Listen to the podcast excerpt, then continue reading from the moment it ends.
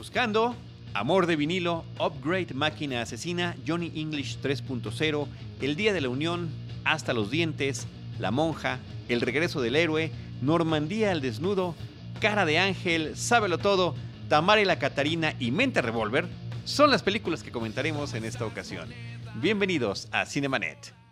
El cine se ve, pero también se escucha. Cinemanet. Con Carlos del Río, Enrique Figueroa, María Ramírez, Diana Gómez y Roberto Ortiz.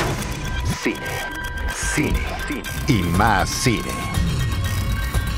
Bienvenidos. Cinemanet.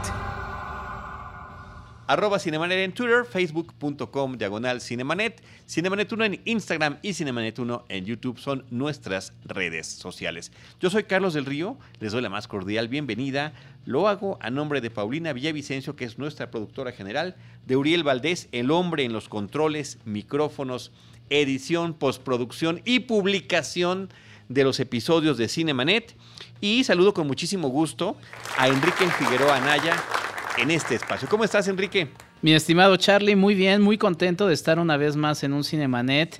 Eh, para la gente que nos está escuchando en el momento que estamos grabando, bueno, en, estos momentos, pues lluvias, aguaceros, charcos. Es una proeza estar acá, pero pues uno siempre lo hace con harto gusto, mi estimado Charlie. Saludos a todos. Yo sé, yo, y luego las empapadas que te has dado cubriendo las misiones de Cinemanet, porque les he de decir que Enrique.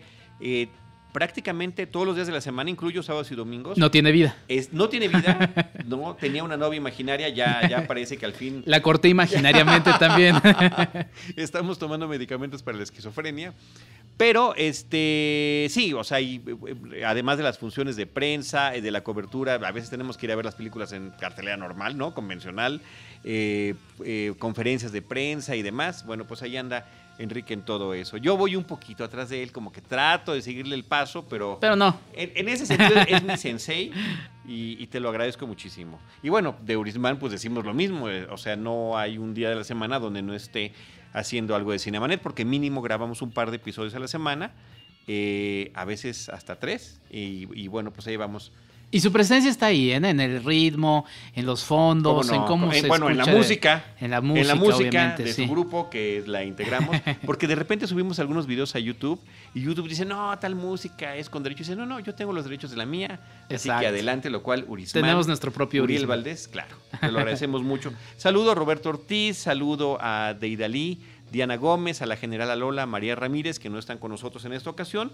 Y tú y yo, Enrique, vámonos de corrido con lo que tenemos en la cartelera. Hay muchas cosas. Estoy muy contento porque muchas han sido interesantes. Creo que tenemos como una diversidad interesante de lo que está llegando en estos días, tanto en la alternativa como en la cartelera comercial. Y pues podemos arrancar con la película Buscando, así se llama. Searching es el título original. Es una película eh, que eh, searching se refiere pues a la búsqueda que uno hace a través de los eh, navegadores de internet. Toda la cinta está contada a través de pantallas, ya sea la pantalla de un teléfono, la pantalla de una computadora, la pantalla de una televisión, un video de YouTube. Eh, y así es como se va integrando esta historia que en un principio de repente pareciera como la situación, eh, digamos, normal de una familia eh, que se va desarrollando padre, madre y una hija y poco a poco, de manera muy gradual y de manera muy sorpresiva, las cosas van tomando rumbos distintos y me parece que la sorpresa que encontrará eh, o que encontramos nosotros como espectadores y que encontrará cada uno de ustedes cuando vean la película es parte importante de la experiencia eh, que nos brinda esta cinta. Sí, creo que es una película justamente eh, pensada para los desde los primeros milenios en adelante. ¿Por qué? Porque nos coloca al inicio un poco en este mundo de mediados de los 90 y sobre todo cómo se ha ido eh, formando nuestra memoria, ¿no? Nuestra memoria con imágenes, videos, eh, toda la parte tecnológica que ha estado presente. Ahora, al momento en el que, grabamos este podcast, porque también podrán regresar a él en cualquier otro instante, eh, resulta muy interesante porque por ahí estaba pensado que regresara a Windows 95 eh, algún hacker de esos este, estaba tratando de ponerlo a, la disposición. Y justamente ahí es donde nos plantea, nos plantea esta película en una forma de contar la historia que resulta eh, muy interesante, Charlie. Sí, me parece que la va vinculando muy bien, me parece también que tiene sus trampas, ¿no? Porque de repente sí hay música que no pertenece a lo que estamos eh, viendo en la pantalla, sino que es música creada para la película y dentro de los mismos pantallazos que vemos, o sea, si estamos viendo una pantalla de la computadora, de repente hay close-ups, alejamientos, paneos, disolvencias y una serie de elementos que quedan un poquito, eh, digamos, disfrazados, ¿no? Para poder darle continuidad y que no sea tan, eh, tan fiel a lo que realmente es una experiencia de estar viendo todo a través de una pantalla de un ordenador. Exacto, o de, sí. un, o de un iPad o de un iPhone o de lo que sea. Eh, los protagonistas de la película son John Cho, que es el padre de familia, Deborah Messing, que aparece como un personaje que está investigando un caso, y, eh, me gustan muchas cosas de la película. Me gusta el arranque, todo este prólogo que me recuerda mucho el de Up, eh, una aventura de altura de Pixar. Habla de una familia y un tema familiar fuerte, no es igualito, pero en, en, cuestión emotiva me parece que es similar. Y se, con lo que decía de cómo guardamos la memoria actualmente. Claro, ah, no, claro, que también eso es un tema. Yo, yo de repente vivo preocupado de, de justamente de todos estos archivos digitales de fotografía que tenemos que dices, no, no los he mandado a imprimir, no los he hecho álbum, no los he hecho photobook, y qué pasa si hay una descarga, ¿no? Y se muere mi computadora, ahí se pierde todo, pero sí, de, y los distintos tipos de, de máquinas que podemos utilizar, de, de, computadoras o de ordenadores personales o el distinto tipo de teléfonos. Me parece que, no, creo, creo que además conforme se va avanzando la película y que de repente hay un misterio importante, importantísimo que resolver, eh, y el director nos va planteando y plantando también las pistas a lo largo de toda la cita. Así que cuando llega tal revelación dices, claro, tiene sentido porque había pasado esto, pero me parece que se, se nos expone de una manera, diría yo, hasta didáctica, pero muy eficiente, muy efectiva. Sí, creo que como en todas las películas siempre hay formas distintas de, de, vivirla y en este caso creo que se marca muy bien esas dos partes. ¿no? Una es la historia central, eh, el, suspenso que hay detrás de, de este, un thriller ¿no? lleno de intriga. Eh, pero otra es justamente la forma en la que lo vamos visualizando. Para la gente que igual no, no ha, ha, cachado un poco como de qué va, ¿se acuerdan que cuando salió esta película de los emojis, la, la premisa o la idea era que era vivir la película a través de tu celular? Esto es eh, buscando. O sea, esto, mira, muy bien, sí, porque la película del Samuel no nos dio eso, ni no, nada, no, ni nada, nada remotamente Pero esa parecido. era su promesa, esa era su promesa. Sí. Y esta sí finalmente... Su falsa promesa. Parece que, y parece que sí la estás justamente viendo. Eh, resultará muy interesante revisarla en alguna computadora cuando salga posteriormente, en algún celular. Ver cómo se ve. Exacto, ¿no? Pues fíjate que este, platicando con los colegas, acabando la película, alguien decía, es que no me había dado cuenta que todo lo estábamos viendo a través de una computadora hasta que habían pasado 15 minutos, ¿no? Dependerá, yo creo que de las claro, generaciones. De, de, de, cada quien. Entonces, bueno, pues yo, yo, yo la recomiendo ampliamente. Me pareció muy divertida, me pareció una buena sorpresa. Tramposilla, y ya, ver, ya verán ustedes por qué y demás, pero finalmente efectiva. Cumple su prometido. Yo creo que gana un poco más la forma que el fondo. Pero bueno, ahí está. La verdad ah, es que sí la iré a ver. Más, yo creo que ahí van, yo creo que ahí van al parejo. Buen suspenso que te llega a manejar la película. Bueno, ahí está, buscando, searching. Eh, la dirección corre cargo de Anish Shaganti. Y de esta película de Searching nos vamos a ir ahora con la película Amor de vinilo. Juliet Naked es el título original. Exactamente, una película basada en una novela del autor de, Alta Fidelidad, un, un, libro para los melómanos eh, base y que también se convirtió en una película muy celebrada, igual también para los melómanos, y que bueno, nos presenta también varias capas de donde podemos encontrar eh, o disfrutar la película. Creo que la principal, por así decirlo, aunque la verdad es que está llena de cosas, es una comedia romántica, ¿no? Es una forma sí. fresca de presentar una comedia eh, romántica en un país en donde la producción de comedias románticas es, es, es, vasta, ¿no? Pues esta nos demuestra que sí hay formas de, de proponer algo distinto, algo interesante. Y en el fondo o en la superficie, dependiendo cómo ustedes lo vean, pues un, un personaje que está ligado a este fanatismo que, que podría ser fanatismo de, de música, que podría ser eh, fanatismo de cine inclusive, ¿no? Eh, por ahí... Cualquier tipo de por fanatismo. Por ahí pensé en ti, mi estimado sí, Charlie. Aquí se trata de un, un, La película es estadounidense, pero se ubica en Inglaterra. Sí. sí es sí, una cinta... Se siente también como inglesa, Sí se siente, el tipo de humor se siente británico, se siente como independientona, uh -huh, se uh -huh. siente muy fresca. Que eso me parece que es la parte más interesante que nos ofrece la película. Eh, pero bueno, lo que de lo que estabas comentando me parece interesante porque nos presenta un personaje que es un melómano, obsesionado con un músico que tuvo una vida pública efímera. Que tuvo un álbum que funcionó muy bien, al menos él considera que es una obra maestra, eh, después de un concierto desapareció, ya nadie sabe dónde está, y él tiene su blog, tiene su, portal de internet, donde eh, dedicado a este hombre también tiene una suerte de altar, ¿no? Su estudio está dedicado con pósters, eh, afiches, fotografías, discos, ediciones inéditas y demás.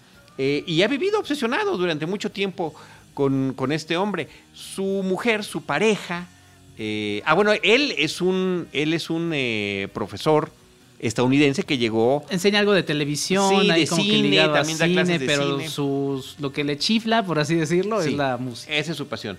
Y este, pues allí en, en, Inglaterra, eh, finalmente conoce a esta mujer interpretada por Rose Byrne, hacen pareja y ella llega un momento como que está un poco cansada, ¿no? De, de la monotonía, de esta, de, de, esta pasión que él vive, pero pues que ella ya se la sabe de memoria. 15 años, 15 años relatan en la historia, es lo que, lo que el personaje de Rose Byrne pues tiene que, pasar, ¿no? Sobrevivir un poco al fanatismo del personaje interpretado por Chris O'Dowd, que además también a mí me puso a pensar un poco en cómo, ahora que tuvimos especiales relacionados al coleccionismo de cine, eh, cómo es de diferente también el coleccionismo de música, ¿no? Porque, por ejemplo, en la música se permiten las distintas versiones, que si la que cantó en el concierto de tal, que si la versión demo, ¿no? Que si la versión acústica.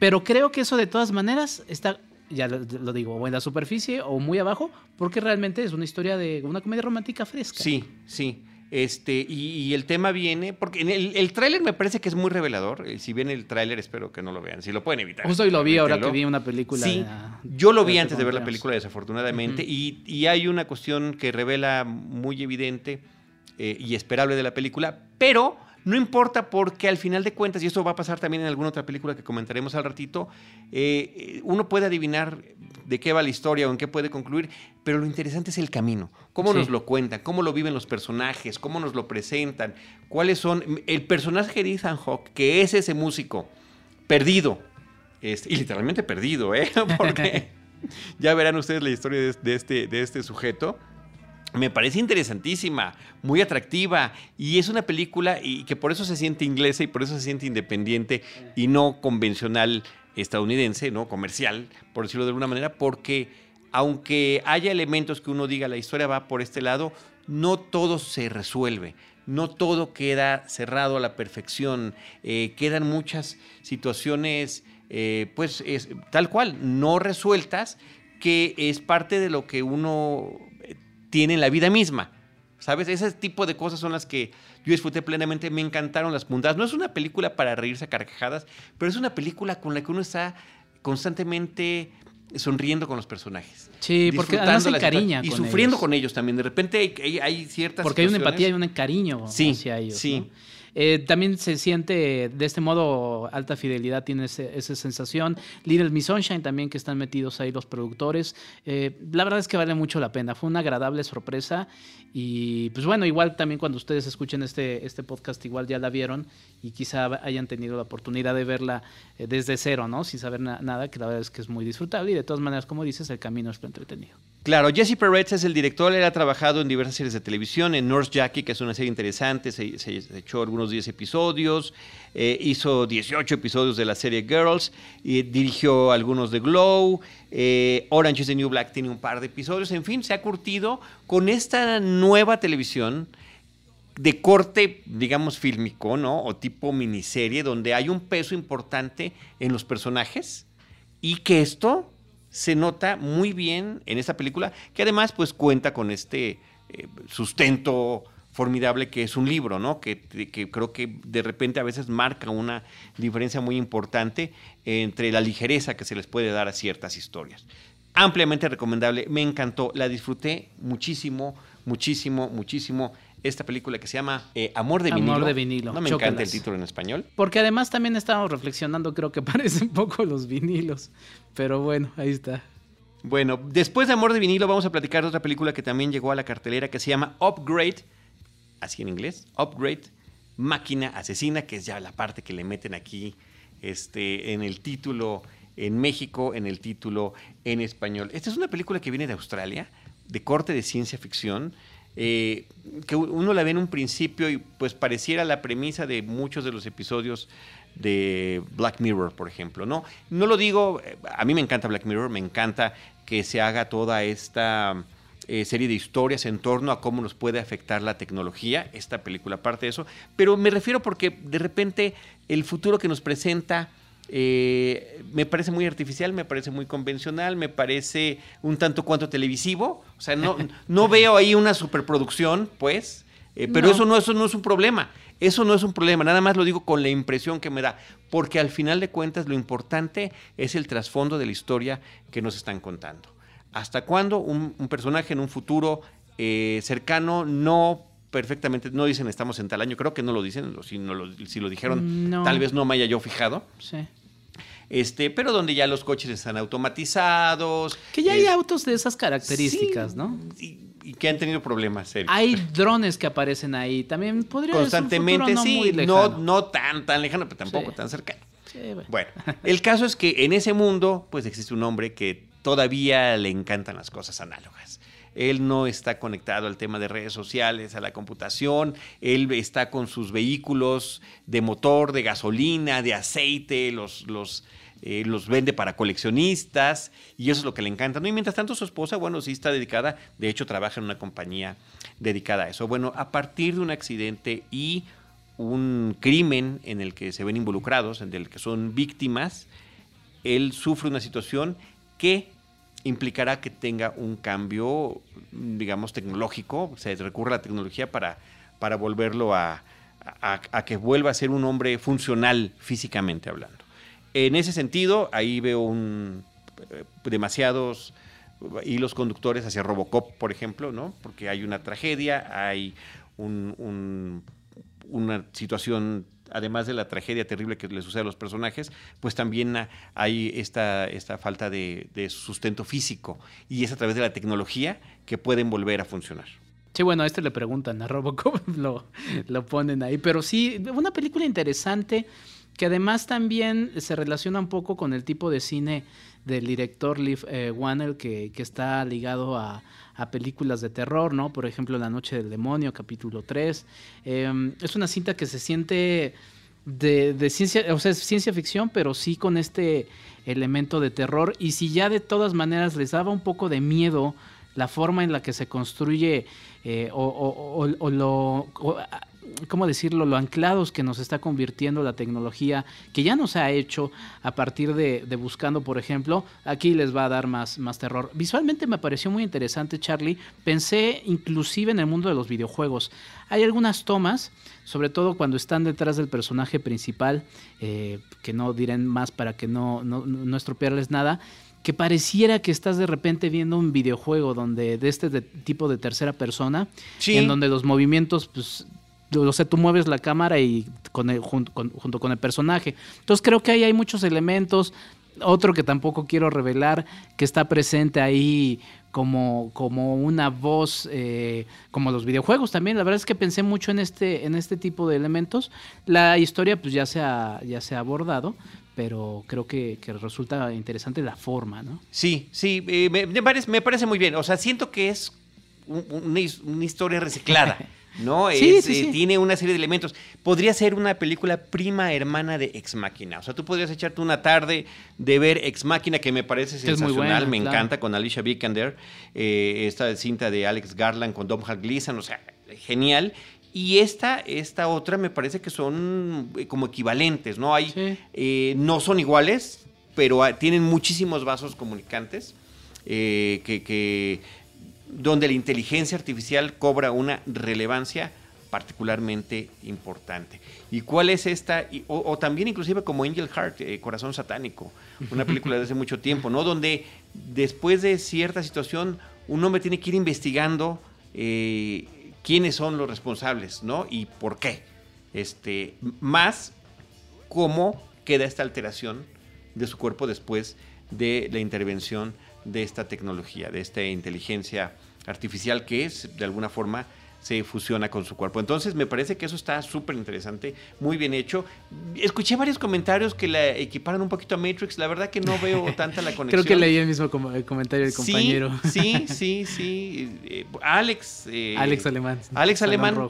Y lo, escribió y me lo dijo también. Este, pero no, a lo mejor salvo ciertas peleas, pero eh, un tema de estética posiblemente pero no, me parece más, más bien relacionado con Ex Machina y con Robocop, ¿no? Si queremos así un, sí, quizá pensando, más similar. Quizá pensando en una historia origen de cómo podría haber sido eh, justamente el, prólogo de, Matrix. Pero la verdad es como decías, es una historia que se ha contado muchísimas veces. Eh, ahí está, digo, quizá me estoy yendo mucho, mucho más allá, pero Frankenstein, eh, esta, esta, esta, esta onda de, de cómo nuestras construcciones, nuestras invenciones, pues se apoderan de pues, de nosotros. Sí, claro, es nuevamente el mito de Frankenstein eh, haciéndose realidad y patente. Ahora, el protagonista yo no lo había visto, no recuerdo haberlo visto antes.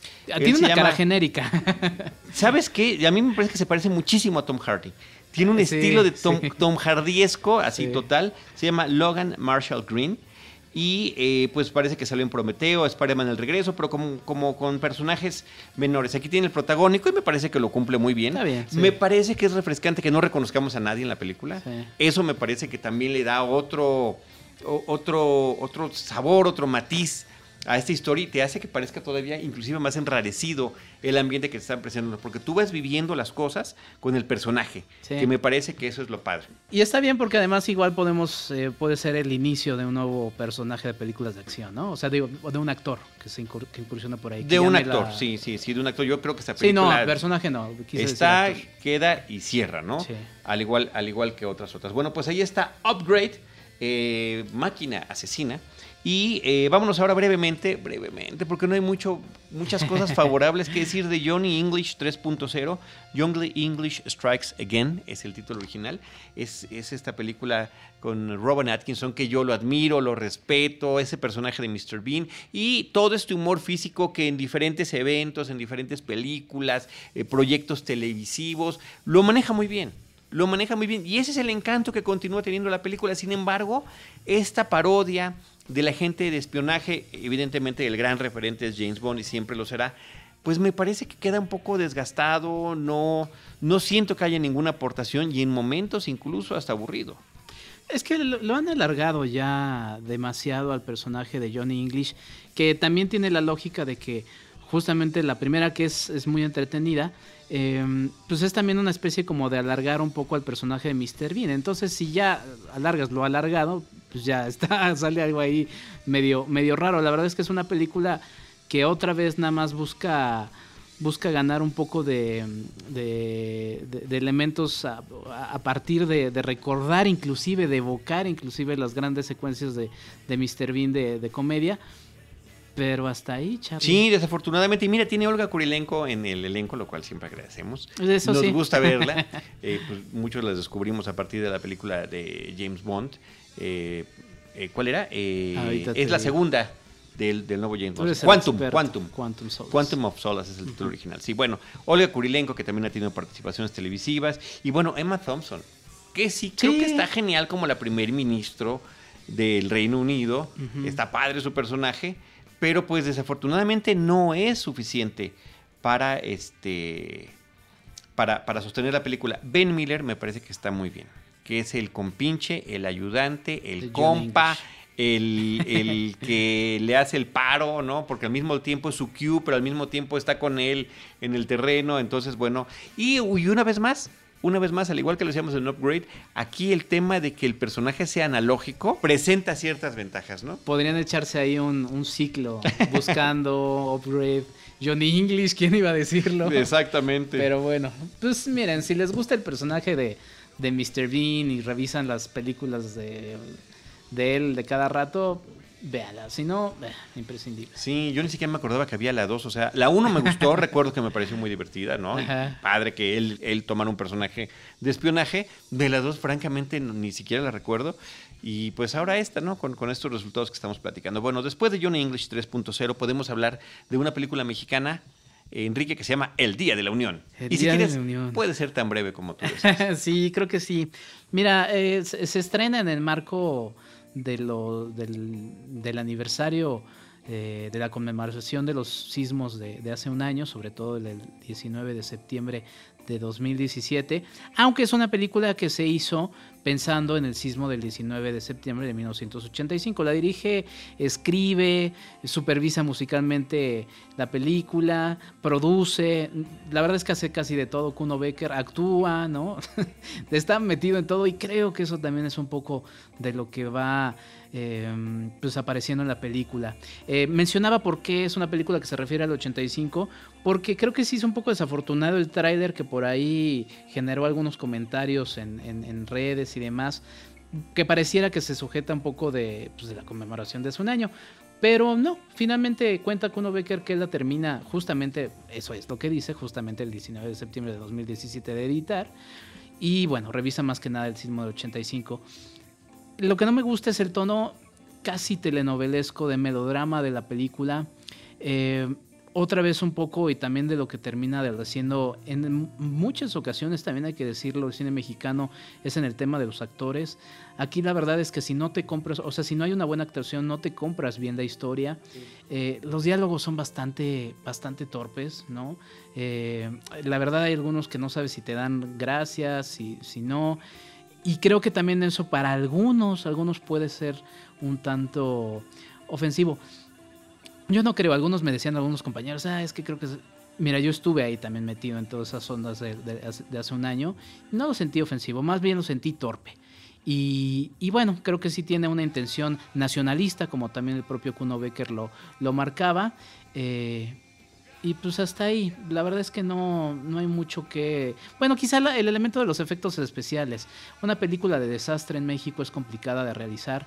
Eh, tuvimos hace un par de años eh, 719 que no iba más por ese elemento, sino más bien era una película que se llevaba en un interior casi todo el tiempo. Sí, pero lo, lo manejaron muy bien. Lo manejaron bien. el primer plano secuencia es sensacional y después con audio. Sí. Con audio te resuelven muchas cosas. Sí, y eso es a lo que estaba. A lo que voy es que la diferencia de esta es que esta sí quiso mostrarnos el, el terremoto y dentro de sus limitaciones, que obviamente si lo compara una con las películas del vecino del norte, pues son, son muy eh, notables, creo que está bien, creo que se podría hacer quizá, la música también es bastante chocante, Charlie, es de esa música que te dice tienes que sentir del punto A al punto B y no te puedes mover de ahí porque eso es lo que quiero.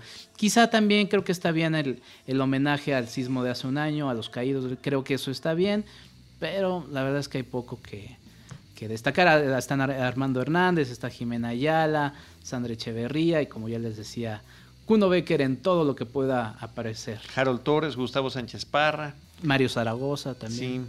Sí. Y, bueno, bueno, y Sandra Echeverría, qué bella es. Qué bella es, de verdad. Increíblemente fotogénica. Bueno, pues ahí está el Día de la Unión. Dirige, escribe, protagoniza. Kuno Becker. Sí. Bueno, pues después de El Día de la Unión, eh, vámonos con otra película mexicana. Esta es de corte documental. La película se llama Hasta los dientes. Es una película que está abordando un tema eh, tremebundo, tristísimo, lamentable y, desafortunadamente no es el único. Esta película se centra en el caso de los dos estudiantes del TEC de Monterrey que en esa ciudad eh, en el 2010 durante una persecución que hacían los militares de unos supuestos narcotraficantes que iban en una camioneta llena de armamento y demás, salen de la camioneta, cerca de la puerta, ya muy tarde en la noche, cerca de la puerta del TEC de Monterrey, y cuando los militares entran buscando aparentemente ¿no? a, estos, a estos individuos, se encuentran con estos dos muchachos y estos jóvenes terminan siendo asesinados, terminan siendo golpeados, terminan siendo asesinados, y la película trata sobre la forma en la que reaccionó el gobierno del Estado, el gobierno federal, la propia universidad, los medios de comunicación y, la, y, la, el terrible viacrucis que a la fecha continúan teniendo las familias. Primero cuando no sabían de sus hijos, después cuando lo buscaron, después cuando se los negaron. En fin, una situación tremenda por donde lo quiera uno ver, lamentable, pero que desafortunadamente se reproduce por todos lados en este país. Sí, es un... Y bueno, además de que fueron asesinados, pues lamentablemente además fueron criminalizados y justamente de ahí viene el título, ¿no? Porque se decían venían armados hasta, los, dientes. Sí, o sea, eran sicarios y venían armados hasta los dientes. Creo que es un documental muy interesante, muy importante también en el marco en el que se estrena. Eh, se estrena eh, en, el marco de un cambio político importante a, nivel país y a nivel también de varios estados. Se estrena en el marco de movilizaciones en la, en la UNAM. se estrena en el marco de otra vez recordamos el tema de los sismos de hace un año y ahí las cosas que no han quedado claras también por parte de la propia universidad, eh, en donde suceden estos, eh, este, este, este crimen.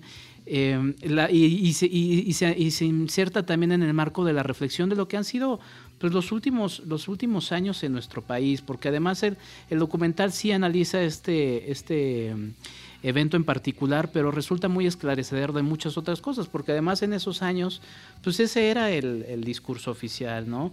Eh, las balas perdidas, eh, estaban donde no debían de estar. No eh, eran quienes creíamos que eran. Exactamente. Y bueno, después de aquí algo valiosísimo que hace el director Arnaud es el contacto directo con las familias, donde, donde eh, ah, sabemos, no nada más de los antecedentes de cada uno de muchachos, que además ninguno de los dos eran becados, los dos eran de, familias, mm, vamos a decirlo, normales, eh, lo entre comillas, o sea, no eran, porque ahí se habla también de que hay muchos becados de las fuerzas eh, militares o pues de gente de muchos recursos económicos y de contactos políticos. No, eran unos muchachos normales que desafortunadamente sufrieron esta, esta situación tan terrible y que, y que fueron criminalizados y demás. O sea, y el contacto con las familias nos permite conocer quiénes eran. Además, eh, de excelencia académica. Y no significa que porque hayan fallecido tenga uno que decir, no, eran unos ángeles, no. Pero en este caso, e, efectivamente, toda su trayectoria de cada uno de ellos había sido hacia la excelencia. Imágenes de archivo muy importantes. Eh, casi la película también gira alrededor de los archivos de la propia cámara del TEC de Monterrey que capta eh, imágenes importantes que nos van a ayudar a, recrear el, caso. Eh, testimonios muy relevantes, por ahí tiene a un ex procurador que revela cosas que la verdad es que uno se le pone la piel chinita. Creo que es un documento muy interesante, muy importante. Y también lo que le preguntaba en alguna ocasión Alberto Arnaut, eh, tuve la oportunidad de ver este documental en Ambulante por primera vez y, siempre sale este tipo de tema de, los documentales, una gran cantidad de documentales, sobre todo tomando este tipo de temas, llenan un vacío, llenan el vacío del periodismo de investigación que en este país, pues no, si el periodismo luego es azotado eh, y es muy difícil ejercerlo, el periodismo de investigación lo es todavía más y creo que este documental llena un hueco muy importante y que nos permite una gran reflexión. Hasta los dientes que está en cartelera.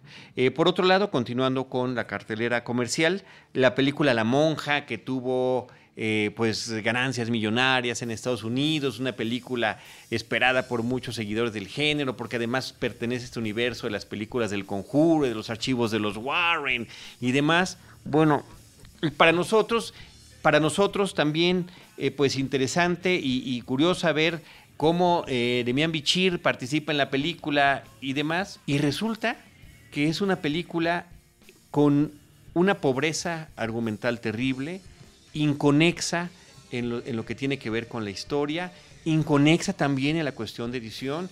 Dos eh, representantes de la fe católica que llegan a un, a un convento, a un espacio en Europa del Este donde eh, apareció una monja muerta, pues bueno, se meten así como si nada, eh, sin, sin antecedentes, sin investigación, eh, sin equipo, a ver qué pasa, ¿no? Y de repente están juntos, de repente están separados. Yo veo, yo veo hasta problemas de edición en la película. Em, este tema, esta situación de que uno quiere eh, disfrutar, porque uno lo disfruta como una montaña rusa, las películas de terror, a dónde me van a asustar, ¿Qué, qué será lo que me van a presentar, qué es lo perturbador, me parece que no funciona. Yo no sentí que funcionara en ningún momento, lamentablemente. Y también vinculado con los archivos de los guardias, pues digamos que cuando estás forzando las cosas, ¿no? Sí, debo denunciar a Charlie porque me obligó a verla. Eh, hay que decirlo, hay que decirlo. Eh, y sí, la verdad es que ahora que decías un poco esto de que de repente no sabemos cómo, por qué cómo es que entra, o sea, todo el, pasado que hay detrás de estos personajes, o si nos vamos directo a la acción, hay, hay, distintas formas de cómo, de cómo conseguir que una película de estas funcione. O sea, si nada más me presentas sin mayor antecedente cómo se van dando las cosas, pero me lo presentas bien, bienvenido. Si me quieres dar un trasfondo muy bien pensado y demás, creo que esta película como que se queda entre las dos cosas, no lo logra bien. Eh, otra vez también lo platicábamos cuando la fuimos a ver, Charlie, una película que repite muchos clichés del género, que hay muchas películas que también lo hacen. Pero el mismo Conjuro lo hizo extraordinariamente bien. Es una película que yo admiré en el año que salió, que es el 2013. Me encantó. Dije, esto tiene todos los elementos que hemos visto mil veces. Los tiene muy bien organizados, muy bien armados, muy bien presentados, con buenos personajes. Es una película que disfruté plenamente, a pesar de que tiene todo eso que estás diciendo. Y esta, que viene con todo ese, digamos, respaldo, porque al final de cuentas es una precuela, spin-off de esa misma y este personaje, la monja, a través de un cuadro ha sido referido en las otras películas vinculadas con esto, como las películas de Anabel, por ejemplo, y resulta que ni con eso, ni con eso la libra. La vimos eh, en compañía del buen Checoche, que le mandamos un abrazo de Cine Premier. No, la vimos, eh, después vimos a, Checo, a, a Checoche. Ah, saliendo, saliendo de ver La Monja. Antes razón. de ver Amor, amor de... Es que ya ven cómo estamos muy mareados de todo lo que hemos visto como 10 películas en los últimos No, es que ese días. mismo día, que era la función de prensa, nos metimos razón. antes a ver La Monja, que no habíamos podido ir a la función de prensa. Pero Bueno, de todas maneras sí lo iba a mencionar a él porque nos mencionaba un poco este asunto eh, que me quedé pensando de esta construcción de este universo expandido, ¿no? Del conjuro. eh, y justamente creo que ahí está el, el- el meollo del asunto.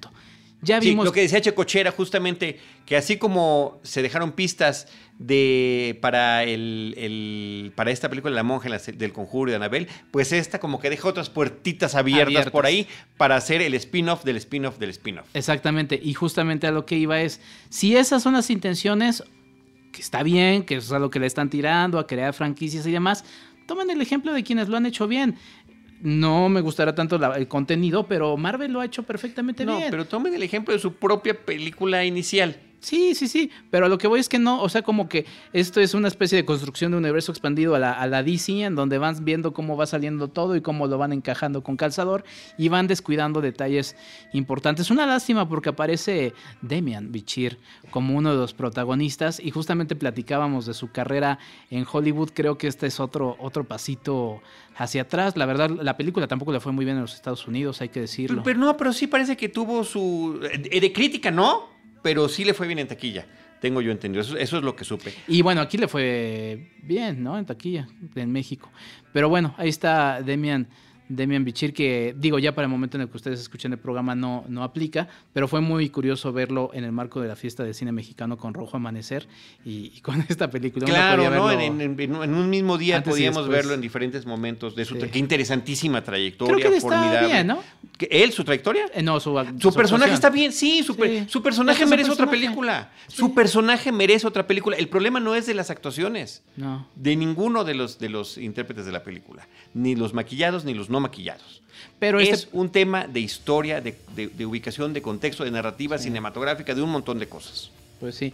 Y otra vez, o sea, uno remite a, por ejemplo, el, sacerdote, el personaje de Demian Bichir, me remitió mucho al del exorcista. O sea, hay muchos elementos que. Sí, de cosas al que final ya de se cuentas ese es, ese es un, referente, ¿no? Porque de ese, de ese tipo de contexto emana. Por eso yo emana regreso a esas mejor. Bueno, pues ahí está La monja de Nun, película del 2018. Vámonos, Enrique, a platicar de las cuatro películas. Vamos a hacerlo brevemente, porque ya el tiempo apremia. El tiempo apremia. De las cuatro películas que faltaban del eh, Tour de Cine Francés, de la vigésimo segunda edición del Tour de Cine Francés, la semana o en un podcast reciente platicamos de, de las tres primeras películas. Hoy vamos a hablar de algunas de ellas. Yo quiero hablar en primer lugar del Regreso del Héroe, que además fue la película que elegí ver el día de la inauguración del tour, que estuvo bien padre porque fue en un complejo de cines en, de Cinépolis y este, había salas VIP, había salas convencionales eh, y uno podía elegir cuál era la que querías ver. Yo dije, yo quiero ver a Jean Dujardin, yo quiero ver sobre todo a Melanie Laurent, que me, me- me fascina, me, me- me parece una mujer eh, que en pantalla se ve espectacular, que ha realizado películas interesantes. Bueno, ahí está Bastardos sin Gloria con su personaje de Shoshana, que además yo creo que la han fotografiado en esa cinta de una manera impresionantemente eh, benévola. Pero diciendo eso, yo podría sentarme a ver dos horas de Melanie Laurent, ella en la sala eh, de espera del doctor, y, una cámara filmándola, de verdad. O sea, ahora, aquí en esta película, que es una especie de comedia romántica también, de época, ¿no? Porque está ubicada en. Eh, las situaciones inician como en 1809 y concluyen en 1812, ¿no? En este periodo de tres años. Eh, con las sociedades de, ciertos eh, poblados, el nivel que tenían los miembros de la milicia, el la forma en la que se dan las, eh, cómo solicitar la mano de una, de una edad, de una joven doncella para casarse. Y es lo que sucede con la hermana del personaje de Melanie Laurent, que este capitán interpretado por Jean Dujardin va a pedir su mano, y, pero después de eso lo llaman para irse a un conflicto bélico. Y después desaparece. Y, nada más esto es la premisa, nada más para que el público sepa de, de qué trata la película, porque es una comedia de enredo. A partir de la depresión casi fulminante que le da la hermana de Melanie Laurent, ella decide inventar una serie de cartas que supuestamente, porque el otro nunca se aparece ni le manda cartas ni nada.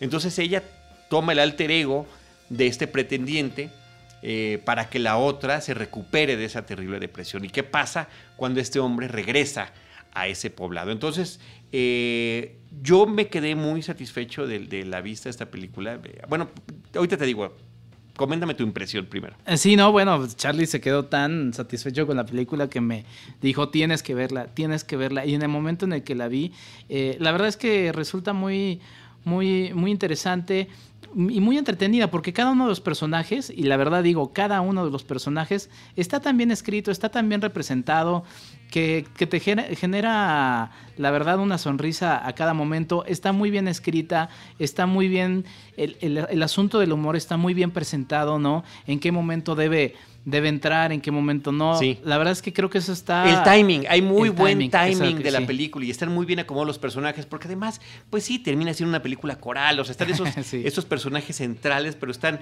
los papás, eh, los demás... Hermana, eh, no, la, bueno, la hermana, que también es sensacional, el, otro pretendiente de la hermana, en fin, y se, empiezan a enredar las cosas de tal manera, pero de repente llegan los momentos serios de la película, y qué es lo que sucedió con este hombre en la guerra, cómo se puede resarcir, eh, qué, cuáles son esos elementos para que un hombre pueda o no aceptar a una mujer, el papel de la mujer enfrente del hombre, el tema de la equidad, todo eso está ahí. Todo esto ahí se presenta en la película de una manera ligera y muy divertida. Yo me, yo me quedé con muy, buena, muy buen sabor de boca después de ver esta película y fue hasta el día siguiente, prácticamente 24 horas después, que dije, hasta que entendí que me había recordado las comedias románticas de finales de los 50 y principios de los 60 de Rock Hudson y Doris Day es así como esa de Pillow Talk, de problemas de alcoba, es eso, ¿no?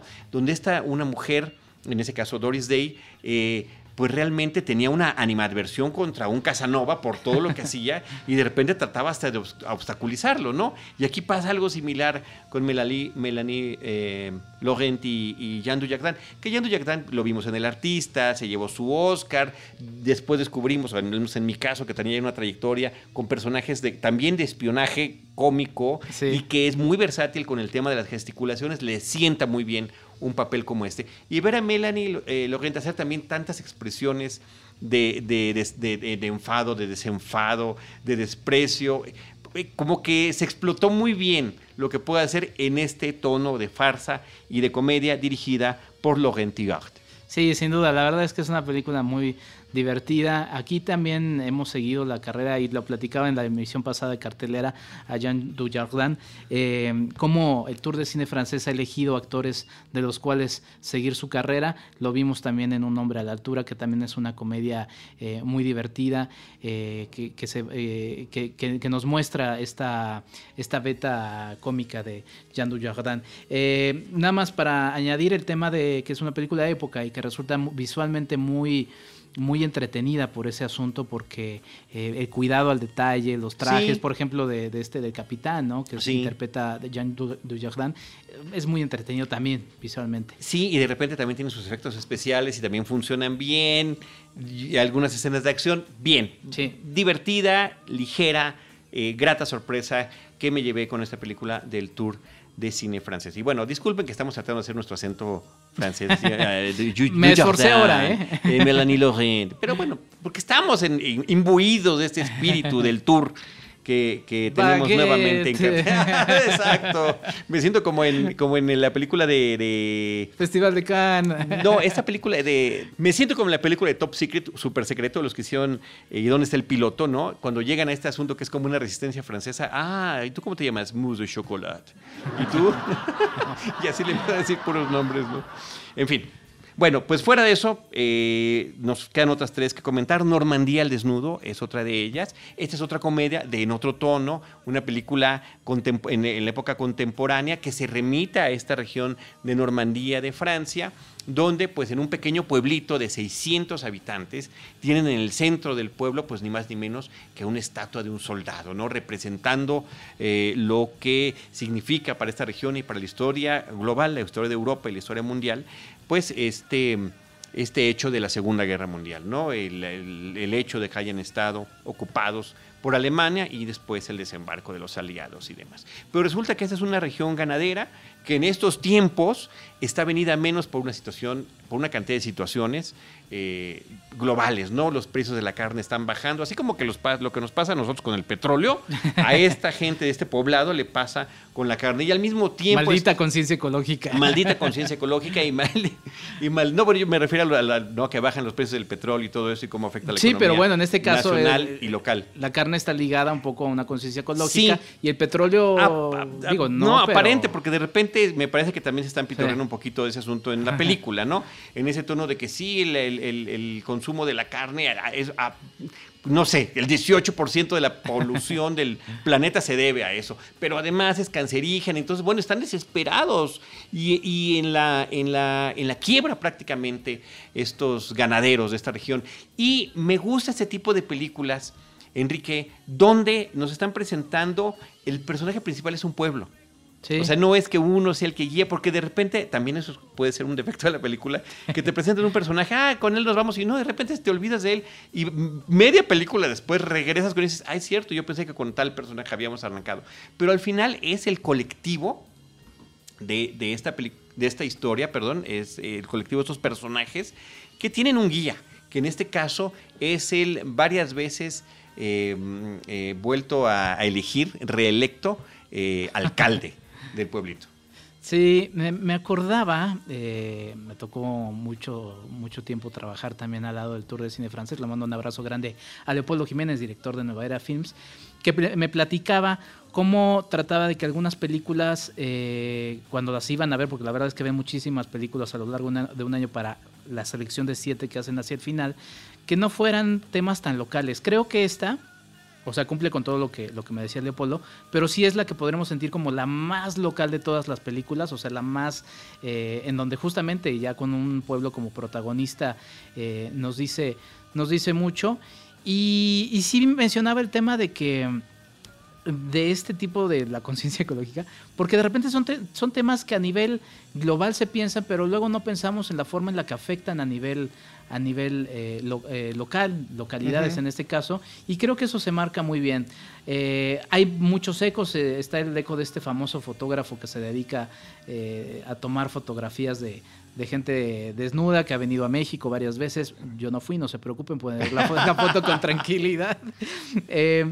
Y la verdad sí, hay una serie de, historias, pero justamente creo que el hilo conductor hacia el final es este alcalde reelecto. Eh, comedia con tonos dramáticos, porque la verdad no es una comedia tan desatada. no, no, no, no, no. no es, sí, o sea, es, sí, tragicomedia, medio drama, pero al final de cuentas es una película donde uno se deja llevar por el espíritu de la comunidad. ¿No? Yo quiero dar dos ejemplos de películas de ese estilo, las dos son británicas, que me han gustado mucho, inclusive más que esta, pero que tienen ese mismo espíritu como para dar la referencia. Una de ellas es con Hugh Jackman y que se llamó El inglés que subió una colina pero bajó de una montaña, la recomiendo ampliamente, ¿no? Y en un pequeño poblado del Reino Unido llegan este par de, de ingleses porque están haciendo pues un estudio de la topografía del lugar y lo que el pueblito cree que es una montaña, ellos van a decir, no, lo tenemos que medir primero para ver si es una montaña o una colina. Y eso significa para todo, para el pueblo, porque dicen, ¿cómo vamos a estar nosotros? O sea, ¿cómo a nuestra montaña la van a bajar de categoría estos? ¿no? Entonces, hay una conflagración en todo el pueblo para lograr que eh, tenga o no la denominación que ellos quisieran este espacio que es parte de su comunidad. Y la otra se llama Waking Net Divine. No me acuerdo el título en español, no sé si era el billete de lotería o alguna cosa así, pero es también uno de los de los eh, pobladores de, cierta, de cierto pueblito, pues resulta que se gana la lotería, pero le da un ataque cardíaco con el boleto en la mano al momento que ve que es el ganador. Lo descubren los demás y dicen, bueno, pues este, él hubiera querido que, esto nos beneficiara a todos. ¿no? Entonces el pueblo tiene que hacer también eh, una serie de situaciones para poder cobrar finalmente ese billete ante las autoridades. Películas muy divertidas y esta se suma a ese estilo, eh, la película de, Normandía al desnudo. Lo, lamentable me parece que es, aunque tiene una postura supuestamente política, ¿qué tanto realmente puede o no afectar el tipo de manifestaciones que ellos están haciendo, ¿no? Y en este caso, aprovechar la oportunidad de que este artista que toma fotografías de desnudos colectivos, eh, pues resulte que, les vaya a favorecer a ellos en algo. Sí, iba a comentar antes de, este comentario que, sale a, raíz de esta última parte que mencionaste, que se les da muy bien ahora que mencionabas estas dos películas inglesas, se les da muy bien sobre todo a ingleses y a franceses este tipo de películas por su sentido de comunidad, por la forma en la que están construidas sus Chocolate también podría ser una de esas, ¿no? Sí, se suma también. Es, un cine que es, algo que se les da de manera natural por cómo viven ellos. Eh, en, estos, en estos países. Y lo que dices hacia el final, pues sí, eh, yo creo que también la película, al tratar de meter diversos elementos, eh, termina perdiendo un poco el foco, porque de repente algunas historias quedan ahí como inconexas. Creo que no, no termina por, no, no las amarra del todo, no las termina amarrando del todo. creo que, digo, no soy yo para quien decirle cómo, cómo he hecho su película, pero haberse quizá enfocado en alguno, dos, tres aspectos, dos aspectos pudo haber funcionado mejor, porque sí se pierde un poco y creo que eso también es algo que, que mira, de todas las que hemos visto, creo que no mencionaría como las primeras que fueron a ver, ¿eh? No está mal, pero no sería de las primeras que iría a correr. Pero, ah, pero por otro lado, eh, también, eh, además de lo entrañable que puede ser la historia, tiene una fotografía muy padre. Estas eh, escenas y estas tomas que nos presentan de los amaneceres, de esta campiña, la neblina, o cómo se ve al mediodía, o cómo un prado puede efectivamente parecer un lugar paradisiaco y sea lo que el fotógrafo, por cierto, interpretado por Toby Jones, haciéndola de fotógrafo estadounidense a la Spencer Tunick, que al final de cuentas es la... y que uno de los momentos más geniales es la explicación de por qué este personaje, el de la película, el que interpreta a Toby Jones, está fascinado con los desnudos colectivos, ¿no? Me parece que es una muy interesante puntada que tiene la película. Pero bueno, pues ahí está Normandía al desnudo en el tour de cine francés. Eh, y lo que no ha dicho son los nombres los nombres para seguir presumiendo este imitado estilo de pronunciación en francés. El regreso del héroe es Le Retour du Héros, podríamos decirlo así. y Normandía al desnuda, Normandie New. Ahí está. Y vámonos con cara de ángel. Vámonos con cara de ángel, que esta te reto, Charlie, a que la digas en francés. Pero bueno. Después de tu comentario. Después del comentario. Eh, reflexionaba un poco porque también en el episodio pasado de cartelera les platicamos finalmente, y, así es, eh, el Tour de Cine francés mantiene sobre todo un corte de cine de cine comercial, ¿no? Eh, que no es malo y la verdad nos ha entregado todas estas películas que hemos mencionado. Creo que esta, y también lo ha hecho el Tour de Cine francés, de repente meten alguna que es como una película más, no sé si, ¿cómo decirlo? Con algún más propositiva, más profunda en su quehacer, eh, que pueda satisfacer a quienes de repente digan, mira, yo no quiero ver cine comercial, yo quiero ver... O cine tan ligero, ¿no? Porque al final de cuentas sí han sido así. Exacto, y no por, y no por no etiqueta ni mala. Yo disfruto mucho el cine ligero. No, yo lo sé, yo lo sé, pero a lo que voy es como en esta dificultad que estoy encontrando de cómo explicarlo es, porque no quiero decir cine mayor o mejor o peor, ¿no? La verdad es que es un cine distinto. Pero bueno, quienes quieran ver este tipo de cine, como siempre el Tour de Cine francés por lo menos eh, introduce una película y en este caso es Cara de Ángel, que además viene acompañado pues, de la cara más eh, visible del cine francés, por lo menos a nivel internacional, ¿no? Que es Marion Cotillard. Eh, y nos presenta una ópera prima que estuvo presente en una, en una mirada distinta en Cannes de este año, en Cannes de este año, y eh, nos presenta la historia de, eh, se llama Marlene, eh, la mujer interpretada por Marion Cotillard, que está celebrando su reciente boda arriba de un crucero, y vemos que está extasiada, muy contenta, da un discurso, Dice, para mí es un placer por primera vez, no, bueno, ya por quinta vez este, eh, haberme casado.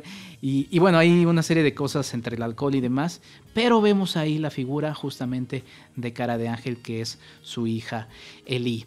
Eh, a Eli la vemos perturbada, la vemos con un gesto, eh, pues sí, como de, no sé si de desazón, pero como de desconcierto. se ve que hay una historia que ha, eh, y como marca su, madre en ese discurso, que la ha perseguido por, su corta edad, porque tendrá 8, 9, 10 años. Y de ahí pues, se desata todo lo que es la película. Básicamente seguimos sobre todo eh, al personaje de Ellie, la niña que es interpretada por una chica que se llama Aileen Aksoy eh, Tax. ¿Qué pasó? Estuve trapuzando, pero ahorita te la voy a devolver con el título. Eh, que está sorprendente, ¿eh? la verdad. La película gira alrededor de esta chica y la directora, que además es, su ópera prima y es una directora, eh, trabaja muy bien, se ve que trabaja muy bien con esta chica, la forma en la que la va siguiendo con la cámara, una fotografía excepcional. Mm, varios juegos, sobre todo con las luces. Es una película que tiene muchos colores también, eh, que va contrastando diversas, diversas cosas. Una, una película que ya hemos visto también, eh, la historia más bien que hemos visto en incontables ocasiones, pero bueno, se disfruta en la forma en la que está eh, captada. Y, y bien, creo que es una película que cumple con esa con esa beta. Sí, sí es un drama. aquí sí creo que es el drama más clavado que van a encontrar en el tour de cine francés. Y pues bueno, si, si, ustedes quieren ver algo más eh, de este tipo. Más pues dramático, más, dramático. A ver el nombre. Pueden ver entonces Cara de Ángel. Jules Dange, protagonizada por oh. Marion Cotillard y por supuesto con esta jovencita que mencionabas, Aileen Axo Eta. Pues ahí está. Bravo. esto, por supuesto que es inventado esto. Yo no sé nada de francés, salvo mousse de chocolate. Muy bien. Eh, eh, finalmente, eh, El Señor Sábelo Todo. El Señor Sábelo Todo, una película también eh, conectada más hacia el drama. Eh, ¿De qué trata la película? Bueno, es un jugador de fútbol que ahora ya se dedica a ser entrenador de jovencitos para un club, ¿no? Los entrena desde que son adolescentes, con miras a que se desarrollen posteriormente. justamente está en un momento, esa es la premisa y así es como inicia la película, nada más para anunciarles. Está en un momento en el que ya está por recibir un contrato para poder trabajar en China con un club. Esto significa para él beneficios económicos, cambiar. Está aislado de su familia. Que ya le iba bastante bien, ¿eh? Ya le iba bastante Para ser un club de niños. bastante bien este, a este individuo, ¿no? De, sobre todo el lugar donde vivía, la gente que lo visita, ¿no?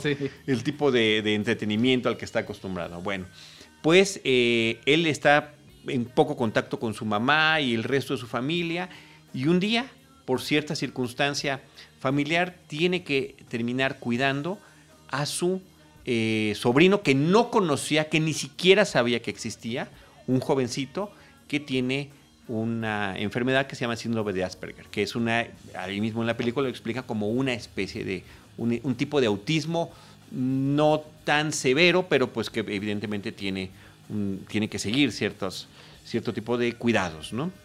Igual, otra película del Torre francés que va por una historia que ya también hemos visto en diversas ocasiones, pero que la presenta de bastante, de manera bastante interesante. Me llamó la atención que es una dupla de directores que además ha llevado una, una filmografía a, la par, eso, eso me llamó la atención.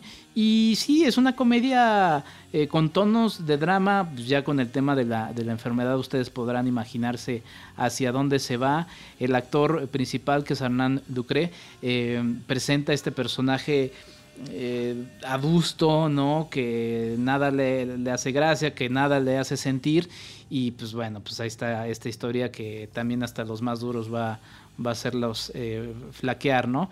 Eh, una película que está bien armada y que digo, también, y también te lo decía fuera del aire, mi estimado Charlie, creo que es la que de las que más me, entusiasmó por lo entrañable que es, ¿no? Sí, bueno, y además, este, tú sabes que con el tema de la paternidad, los niños y todo eso, pues a mí me parece, eh, resulta demasiado sensible. Muy bien también el jovencito que interpreta a Leo, que es este, que es este chico que hemos estado mencionando. y eh, si bien uno puede suponer, imaginar que, cuál va a ser el desenlace, lo importante es cómo se van sucediendo las cosas, porque tampoco es tan típico y tan convencional como uno lo podría imaginar en un principio. Entonces me parece que está muy bien planteado, me parece que hay personajes sensacionales de soporte, como la doctora que atiende a los eh, jugadores y a los jovencitos de este club, y también la familia de este personaje. Creo que justamente, por ejemplo, el encuentro con la mamá me parece que es una de, los, de, las escenas más eh, conmovedoras que tiene la película, ¿no? En, ese contexto. Y de repente también con el niño suceden situaciones también muy divertidas que, que, uno disfruta con el tipo de respuesta, porque el señor sabelo todo es él es el jovencito, es el que, que, está con la estadística, que está con los números, que está con, pues con, con, esa forma distinta que tiene él de relacionarse con el mundo. Monsieur, je sais tout es el título de la película, El Señor Sabelo Todo, eh, protagonizada por Arnaud Ducret y Max Bayset de Margaret. Sí, rapidísimo, dos cosas. Eh, muestra una beta en la que podrían eh, también ir estos chicos que, que normalmente terminan en instituciones donde, donde se les clasifica o se les trata de alguna otra manera. Esto muestra luz al respecto. Y también escuchan nuestro especial de fútbol, creo que podría también claro como referente sí fíjate es una película que hubiera entrado perfectamente bien porque además la vida que es de este joven del, jugador de fútbol ya un hombre maduro y este el interés que pudiese despertar en su sobrino. Sí, esa parte del fútbol está súper bien manejada. Creo que las escenas de soccer no. no. No, no. O sea, sí. Y eso que son campeones del mundo. Sí, caray. Y no, no las pudieron filmar bien. La verdad que eh, siento yo que con un poquito de edición les hubieran ayudado un poquito más, pero bueno, nos queda la idea de lo que tratan de, de lo que tratan de representar. El señor lo todo. Con eso eh, querido Enrique, pues concluye la cobertura de las reseñas de las películas que hemos hecho el tour, pero el tour continúa, ¿no? Está en diferentes foros, en diferentes días, y, creo que las siete películas que hemos visto realmente por distintas razones vale la pena, vale la pena disfrutarlas. Yo en particular sí me quedo con el regreso del héroe por el estilo que yo tengo. Y señor sabe todo, yo creo, también digo, para, para no copiarle al, al buen Charlie. Ahí está, también recuerdan que se están presentando con cortometrajes del IMCINE y se va a ir hasta octubre en diversas sedes. Muy bien. Concluimos el episodio con dos, eh, con dos comentarios sobre películas eh, que están en diferentes ciclos. Una de ellas es la película Tamara y la Catarina, una película que, bueno, al menos yo tuve la, oportunidad de verla antes de la entrega de los premios Ariel, porque sus actrices eh, protagónicas está, estuvieron nominadas muy merecidamente por esta película, que también habla de personas con capacidades diferentes, en este caso una mujer adulta que vive con su hermano, eh, eh, el hermano interpretado por Harold Torres, por cierto, que eh, pues un día desaparece y esa es la premisa de la película. ¿Qué pasa con esta mujer cuando se queda sola? Y una señora vecina de por ahí que tiene su puestito de comida en las noches, finalmente trata de apoyarla. E, esta es una conjunción de soledades es el desamparo, además de, personas del sexo femenino, eh, en una sociedad que no parece que les brinde las mismas oportunidades. Sí, fíjate. perdón, y además en un entorno de, pobreza. Sí, fíjate que a mí me tocó verla, creo que al día siguiente que, que vimos Roma, cuyo episodio también lo pueden escuchar. Y esta también es una película muy chilanga, es una película que se presenta mucho en el marco de, de Ciudad de México, por esta problemática tan específica, eh, me tocó verla en la fusión de prensa donde Lucía Carreras nos dio unas breves palabras y una de las preguntas que le lanzaron que me llamó mucho la atención fue el tema eh, de cómo la recibieron, por ejemplo, en los países nórdicos, ¿no? y, decía, es que en los países nórdicos me decían, bueno, es que ¿por qué no llevan a esta señora a una institución?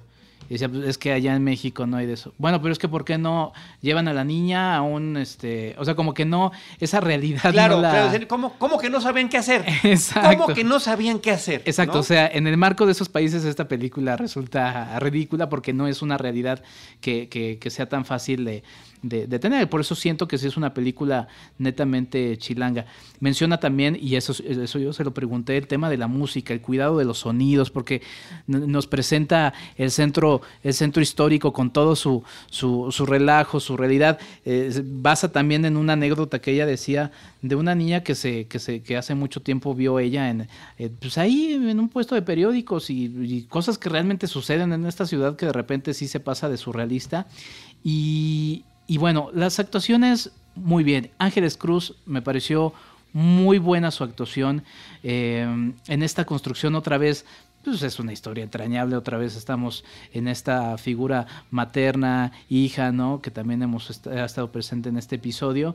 Y, es una película sencilla, muy sencilla, pero muy bien contada. Muy, muy sencilla, muy bien ejecutada, muy bien escrita sorprendentemente bien actuada. No, no, digo, no digo porque nos sorprenda, no, porque estamos hablando de Ángeles Cruz y Angelina Peláez, este, eh, bueno, Angelina, la trayectoria que tiene en todos los medios que te puedas imaginar, con esa sencillez que tiene en persona, porque platicamos con ella en, los eventos del Ariel, y eh, los personajes que nos entrega. Y es otra película que además habla de las soledades de estas tres mujeres, de la, del personaje de Angelina Cruz, de Ángeles Cruz y del de, la triste realidad de muchas mujeres en este país, en esta ciudad. Sí, sí, y también, y también de abandono o descuido infantil, que es una parte importante de la película, ¿no? La famosa Catarina del título. Pues yo creo que muy recomendable. También esperemos pronto su estreno eh, comercial. Y por ahí tenemos también en los archivos de Cinemanet, si ustedes ponen en el buscador eh, Cinemanet, Lucía Carreras, Nos vemos papá, que es eh, su primera película.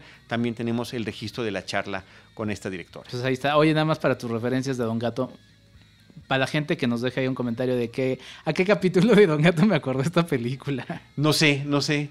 Ah, no, claro, hay al, ya, no, no, claro, al del bebé, al del bebé que encuentra. Que es igual de entrañable. Es igual de entrañable, sí, como no. Que le, le, pusimos Carlitos en honor a usted, oficial Matute. Y cuando el pobre Don Gato se va despidiendo de, es que se me metió un, no una sé basura, una basura, una basura en, el, ojo. Sí, como me no, muchísimo. por supuesto. Sí, claro. Por tus referencias claro, de Don Gato. Claro, claro, claro. Y hay una película sudafricana que también trata un, un, un tema similar que se estrenó comercialmente hace unos años. Y otra vez digo, nada más por estas referencias, por eso Don Gato funcionó también en, en nuestros países. Sí, sí, tristemente, ¿no? Y ese, y ese episodio de Don Gato es el que da la clave de que Matute se llama Carlos, es la única referencia, porque es el oficial Matute todo el tiempo, ¿no? Él quisiera ser el superhombre Moldum, pero en realidad es el oficial Matute, y si le ponen Carlitos en honor a usted, pues es que se llama Carlos. no hay de otra. Pues ahí está. Eh, Tamara y la Catarina, y también un episodio de Don Gato y su pandilla. Ya, para concluir este episodio, Mente Revolver eh, película que eh, pues eh, ha estado exhibiéndose en Cineteca Nacional. Otra ópera prima, Alejandro Ramírez Corona presenta esta película del año pasado, Mente Revolver, que nace, fíjate que ahora que, bueno, la verdad es que yo me la paso todo el tiempo en la ciudad, en el metro, en los camiones y demás. Hoy estaba en una estación del metro y hay una exposición de, portadas de la prensa y hay una portada en donde está el famoso asesinato a Luis Donaldo Colosio. Pues bueno, lo que hace Alejandro Ramírez es tomar la figura de, este asesino, eh, Mario Aburto. Eh, lo vamos eh, descubriendo en el, principio de la película y pues, nos deja un poco en qué es lo que hubiera pasado si, si, si hubiera estado libre eh, al poco tiempo, ¿no? Y es una película que gira en torno justamente al tema de un revólver. Son varias eh, historias, por lo menos son tres historias que se van juntando. Eh, la historia de Mario Aburto, la historia de una indigente de los Estados Unidos que se encuentra esta arma y que pues, con, la intención de, vivir un poco de lo que gana de ese, dinero, eh, viaja a, la parte sur de la frontera con México y de ahí encuentra otra forma de, ganarse la vida. Y el personaje interpretado por José Meléndez, que es un joven eh, policía que en ese marco también de pobreza, de la propia dificultad social, termina encontrando otro camino también eh, al cual hacerse, pero esta historia gira en torno a este revólver. Me hizo pensar en, la forma en la que también está armada un poco Amores Perros, por la forma en la que se conectan las, las historias, por el, el, mood también, la, visión, el panorama que nos presenta. Eh, a mí me pareció muy afortunada, ópera prima debut, eh, que vale la pena vale la pena verla. José Meléndez otra vez presenta en todo, película. En todo y con todo. Exacto. no, muy bien, muy bien por José Meléndez, la verdad. Pues ahí está Mente Revolver de Alejandro Ramírez Corona. Con eso, quienes llegaron hasta este momento, muchísimas felicidades y muchas gracias. Eso sí es amor y corazón de Cinemanet. Posiblemente hay alguien ahí que no tiene oportunidad de alcanzar el botón de stop ni modo, este, también a ese se lo vamos a agradecer. Estás uniendo también a Urisman de felicidades porque llegó hasta este punto con la edición con la sí, caray, sí. Sí, se vuelve de repente. Dice, diablos, sí hubieran sido dos episodios mejor. Muy bien, rápidamente las películas que comentamos: Mente Revolver, Tamar y la Catarina, El Señor Sabelo Todo, Cara de Ángel, Normandía al Desnudo, El Regreso del Héroe, La Monja, Hasta los Dientes, El Día de la Unión, Johnny English 3.0, Upgrade Máquina Asesina, Amor de Vinilo y Buscando. Y hay que decirle a la gente que no lo sabe, esta es la versión corta de una lista preliminar. sí, claro. Sí, terminamos haciendo 14 de de, no, de más de 17, ¿no? Sí. Porque teníamos ahí unas de Netflix que seguimos dejando arrastrando y dijimos, bueno, Netflix al final de cuentas, ahí van a continuar. Ahí estará. Ahí van a continuar. Muchas gracias a todos. Eh, les recordamos que estos episodios se escuchan en iTunes, también se escuchan en, ¿cuál es el player que tú utilizas? Player.fm, que también es una, es una aplicación que se usa mucho para podcast y que yo he estado usando para recomendar y que también todo el mundo puede, puede checar. Si no, si se les dificulta cualquier otra Además, nuestro portal que ahí se puede escuchar o descargar el programa en línea. En iTunes, si tienen oportunidad de regalarnos un comentario, se los vamos a agradecer porque estamos en iTunes también desde que arrancó este proyecto.